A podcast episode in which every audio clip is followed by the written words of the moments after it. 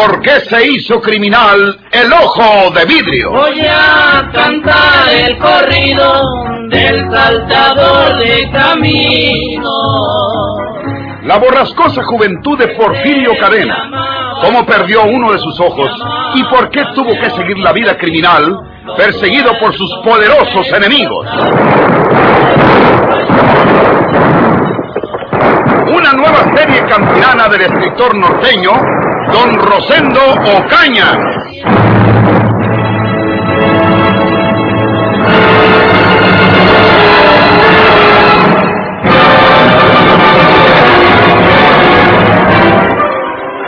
¿Por qué andas diciéndoles a todos que yo aventé al río al muchacho adrede?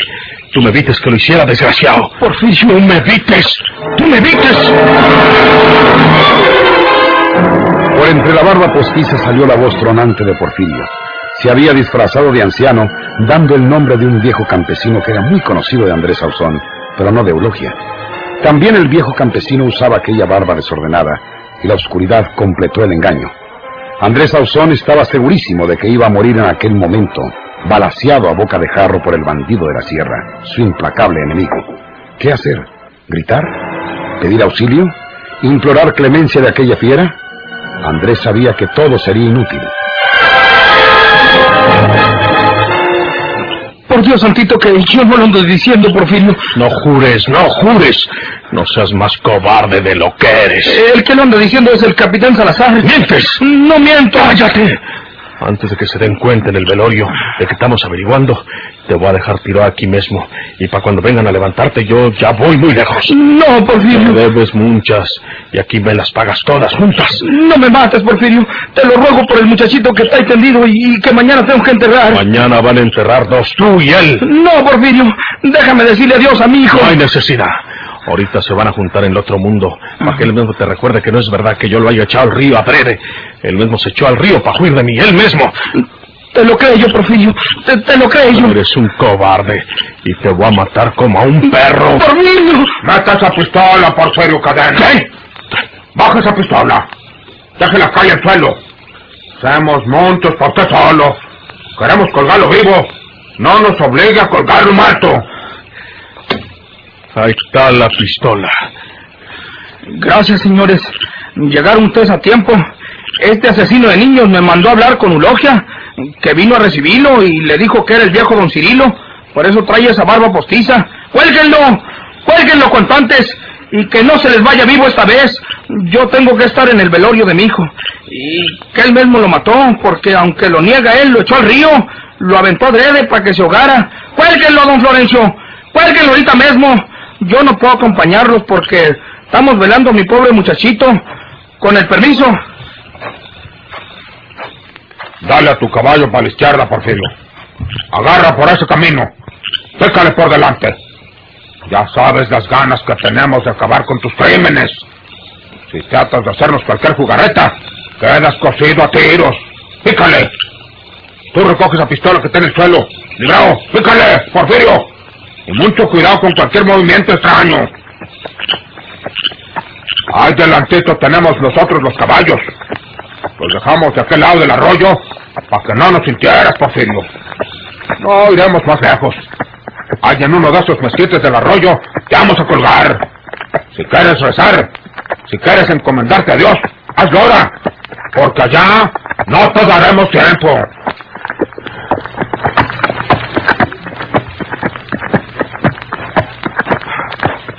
Si ahora que os van a pie, no hago nada para salvarme, ya estuvo que después ni modo. Últimamente pues si me han de colgar sin poder defenderme. Pues mejor que me maten peleando, defendiendo mi vida. ¡No, Monteso! ¡Párate! ¡A tirarle! ¡Pero contra el fuego! Ahora, ¿cómo lo alcanzamos sin los caballos de nosotros? ¡A los caballos! ¡Vamos por nuestros caballos y lo alcanzamos! ¡Vamos! ¡Ojalá de alguna bala le haya pegado donde le duele!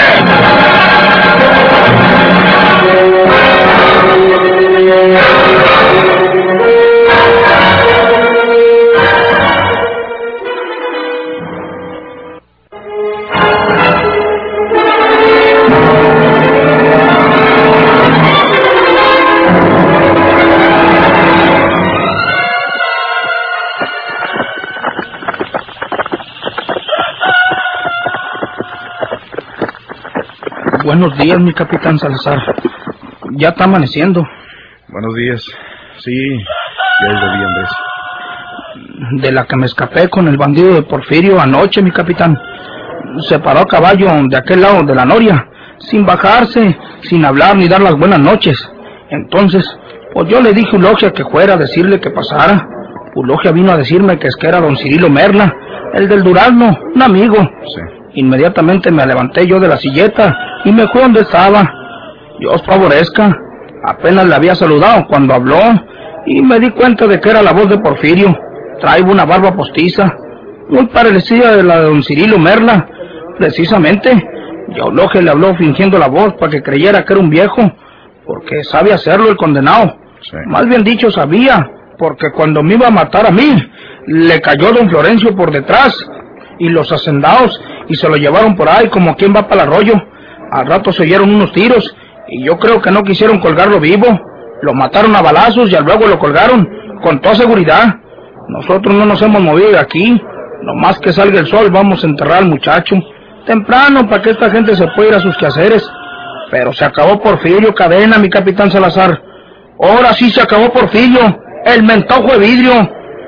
Pues no fue así, Andrés. ¿Qué dice usted, mi capitán? Porfirio Cadena está vivo. ¿Cómo? Lo agarraron los hacendados, como tú dices.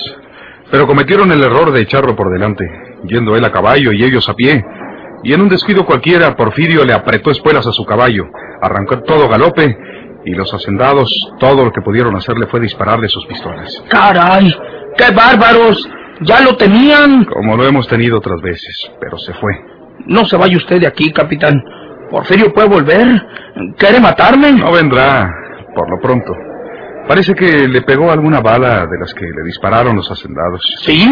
Ahorita ya aclarado descubrimos gotas de sangre bastantes en las piedras de la salida del arroyo. Ojalá y se muera. Los hacendados siguen esas huellas buscándolo. Andan con ellos cuatro de mis soldados.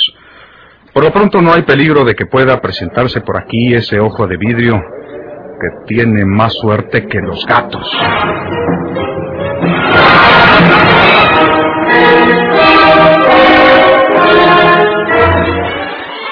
Los acontecimientos en la ciudad de San Luis Potosí, aquella misma mañana, eran enteramente distintos.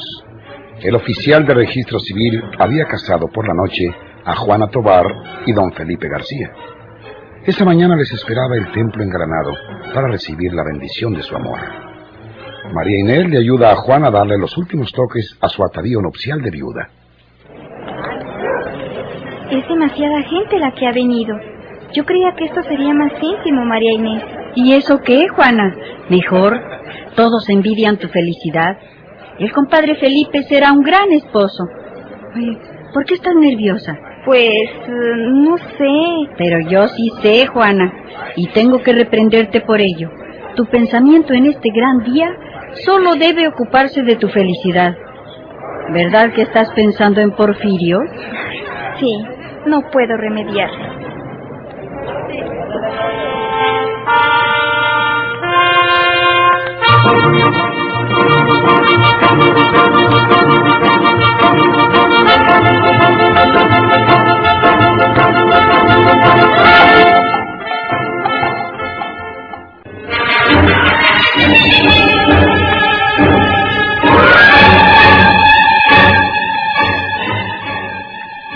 que confesarte una preocupación que me ahogaría la garganta si no te la digo, Felipe. Quizá debía hablarte de ello antes de casarnos, pero María Inés me convenció de que lo hiciera, que no mezclase la tragedia de mi vida con los augurios de nuestra felicidad. No culpo de nada a María Inés. Ella ha sido como una hermana para mí. Dime todo lo que quieras, Juanita. Yo sé a lo que te vas a referir. A ese hombre que amargó los mejores años de tu vida, ¿verdad? Sí, Felipe. Ni María Inés ni yo podemos complacernos deseando la muerte de un ser humano, por malo que sea. Pero en el caso de Porfirio, después de lo que hizo con Eliseo, el esposo de María Inés, siendo desde antes perseguido por la policía de varios estados, creíamos que no tardarían en capturarlo. O quizás lo matarían al hacerle resistencia a la policía, o lo colgarían antes de juzgarlo de acuerdo con la ley. Pero nada de esto ha sucedido, Felipe. Ya lo hubiésemos sabido. Los periódicos habrían publicado su captura o su muerte, y tengo miedo. Tienes miedo de que venga a buscarte. Sí. ¿Por qué? ¿Por qué tienes ese temor? ¿No confías mucho en ti misma y piensas que lo quieres todavía? No, eso no. Yo nunca lo he querido de veras. Él me obligó a vivir a su lado. Tengo miedo por ti. Por ti, Felipe. Porque Porfirio es un chacal que solo sabe matar. Para él no existe otra solución ante cualquier obstáculo. La única que conoce y que pone en práctica y reflexivamente es matar. Y si sabe que me he casado, yo sé bien que buscará la forma de venir a molestarnos. Tal vez se proponga matarnos a los dos. Cálmate, Juanita, cálmate. No hay que ver las cosas por el lado más malo. ¿Sabes algo de ese hombre? ¿Qué hace ahora? ¿Dónde está? No he vuelto a saber nada de él desde la muerte de Eliseo.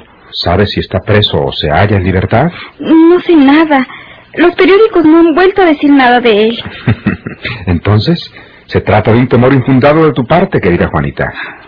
Lo más probable es que ese hombre se encuentre preso en alguna parte, tal vez purgando alguna sentencia que le haya impuesto la justicia. O también puede haber huido muy lejos para no volver jamás por las tierras donde la justicia y la ley lo esperan para castigarlo. ¿Vas a estropearte así el día de nuestra boda? No, nada de eso, Juanita. Prepara tu belis, porque nos vamos en el tren que pasa hacia la capital por la mañana. Por lo pronto, nos vamos a tomar una copa. Yo sé que mi compadre Eliseo guardaba sus botellas en la casa. Voy a decirle a María Inés que destape una de las mejores. Debe estar en su cuarto. Ahorita vengo. Olvida esos tristes pensamientos. Recuerda solamente lo felices que somos. ¿Quieres? Sí, Felipe. Así me gusta. Que te animes. Déjame quitarle a María Inés esa botella y unas copas. A ver si quiere brindar con nosotros. Ya olvidará toda esa tragedia. Se necesita que pase un poco de tiempo. Nuestra boda le ha recordado a ese bandolero. Ya se le pasará.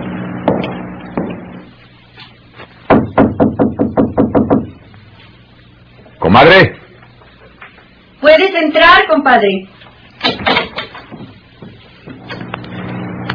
queremos que desempolves una de esas botellas que tanto pregonaba Eliseo y que nos prestes unas copas para brindar aquí en tu casa.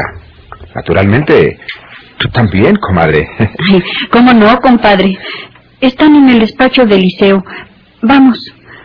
¿Pasa algo, comadre? ¿Estás nerviosa? No, no, nada, compadre. Yo creo que ocultas algo que pasa. La trayectoria de tus ojos parece que me dan la clave del misterio, comadre. ¿Por qué está ese periódico debajo del almohadón? No, compadre.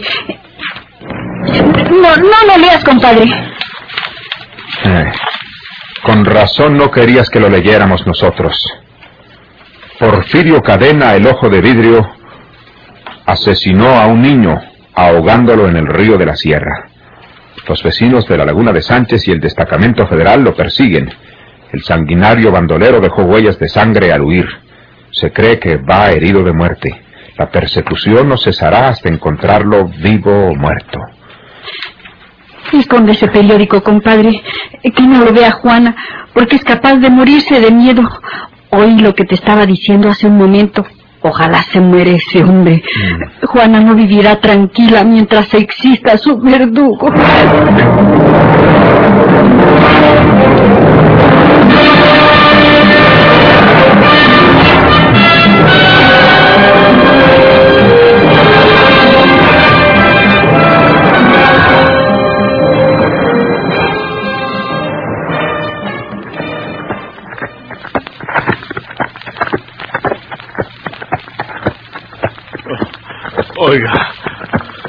Oiga, oiga, amigo. Venga, para acá tantito, amigo. Venga. Ay, ay. ¿Qué le pasa, amigo? Estoy herido. Ayúdeme. Tengo dinero y, y le pago todo, todo lo que haga por mí. Ay, ay. Está mi caballo. Tráigalo. y- Ay, ayúdeme a montar. Lléveme a su casa para curarme. Oh, ¿Dónde vive usted? Pues por aquí cerquita, amigo. Ay, ay. ¿Qué le pasa? ¿Qué lo hirió? Ah, Pues una pelea, amigo. Por ahí, por ahí en, en un baile. Ay, yo le pago lo que sea. Pero, pero lléveme a, a su casa para curarme. Ay, ¿Y por qué no a la casa de usted? Con su familia, para que le hablen al doctor. No, no, no, no, no, no. Eh, en mi casa me buscarán los, los que me dieron. Ay, para pa rematarme. Estoy mal herido, amigo. Ah, ayúdeme. Yo le pago lo, que- lo que cueste su, su auxilio. Ay, Está bueno, está bueno, amigo.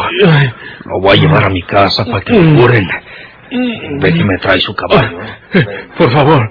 Ay, ay. Este hombre es, es mi salvación. Ay,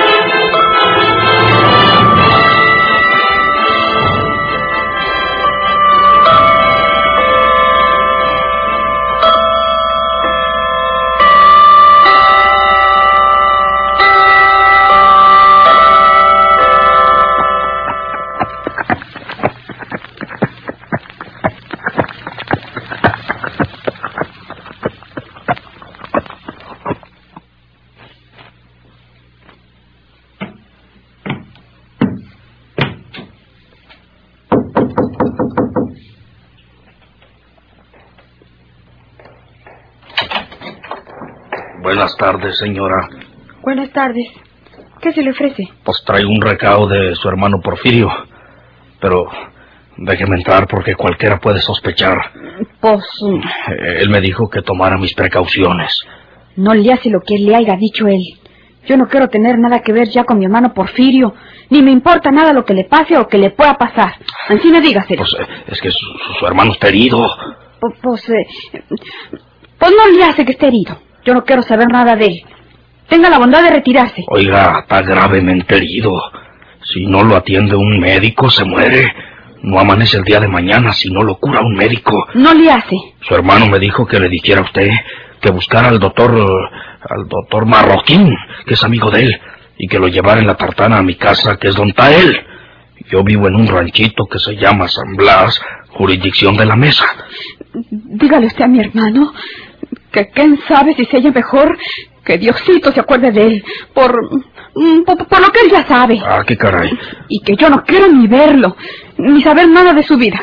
Que Dios que lo ayude. Oiga, no abandone usted a su hermano, señora. Usted no me diga a mí nada, señor. Pero, y váyase si me hace favor.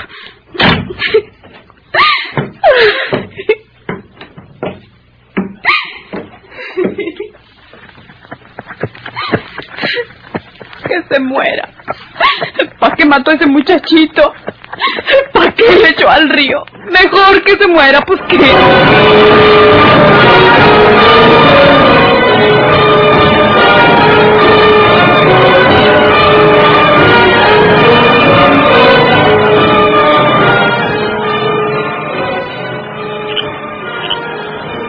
Dijo su hermana que no quiere tener que ver nada con usted. Era mejor que Dios se acordara de usted. Dios mío. ¿Por qué, por qué me abandona María Jesús? Me, me voy a morir. ¿Cómo se me es que- usted no, no fue a ver a mi hermana María Jesús? Óigame. ¿Usted cree que, que me muera para quedarse con el dinero que digo que tengo? No, no, señor, pues. ¡Lo va a matar! ¡No! ¡Oh, no!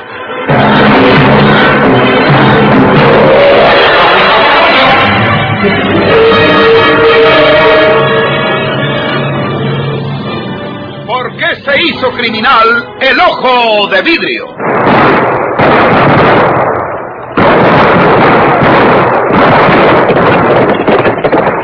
Muchas gracias por su atención. Sigan escuchando los vibrantes capítulos de esta nueva serie rural. ¿Por qué se hizo criminal el ojo de vidrio. Se disfrazaba de arriero para asaltar los poblados. Burlándose del gobierno, mataba a muchos soldados, nomás blanqueaban los cerros, seguros sin calzonados.